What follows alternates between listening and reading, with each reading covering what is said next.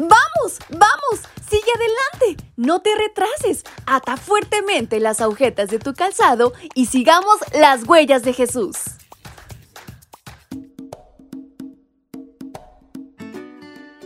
Muy buenos días chicos y chicas, ¿cómo están? ¿Qué tal amanecieron este día? Espero se encuentren muy bien. ¿Saben? Dios nos ha dado el privilegio de vivir el segundo sábado del año. ¿Qué les parece si lo vivimos con mucha emoción y con mucho entusiasmo? Sobre todo, conociendo y compartiendo más de la palabra de Dios a través de este, su devocional para menores y adolescentes. Y en este día nuestra historia se titula La misericordia de Dios. Contigo estableceré mi pacto y en la barca entrarán tus hijos, tu esposa, tus nueras y tú. Libro de Génesis capítulo 6, versículo 18. Dios es justo. Quizá te hayas preguntado por qué Dios recurrió a la drástica medida del diluvio para destruir a la humanidad.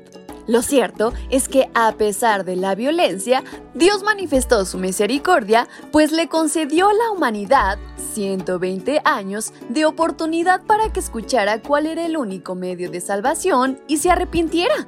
Reveló su amor, pues aunque solo había una familia justa, esta no pasó desapercibida. Dios la contempló e hizo un pacto con ella aún estuvo dispuesto a trabajar mediante ella en su último esfuerzo para salvar a todos los que aceptaran el mensaje. Por lo tanto, Dios no fue arbitrario. El diluvio no tomó por sorpresa a nadie. Además, la invitación divina se escuchó de tres maneras contundentes. Primero, mediante la voz de Noé, quien incansablemente amonestó al mundo. En segundo lugar, a través del constante ruido de las herramientas manejadas por muchas personas para erigir el gran barco. El ruido por sí mismo atraía la atención de todos. Era un llamado constante. Finalmente, por el espectacular desfile terrestre y aéreo de todo tipo de animal que acudió prestamente a la voz de Dios. Las personas asombradas miraron ese espectáculo, pero no aceptaron el mensaje más adelante, en tiempo del profeta Isaías, el pueblo de Dios se caracterizó por su desobediencia. Entonces, el profeta destacó a los animales que atendían a la voz de su dueño, pero las personas eran incapaces de obedecer a la voz de su creador. El buey reconoce a su dueño y el asno el establo de su amo. Pero Israel, mi propio pueblo, no reconoce ni tiene entendimiento. Isaías 1.3 Dios manifestó su amor, pues el arca representaba su misma presencia para protegerlos.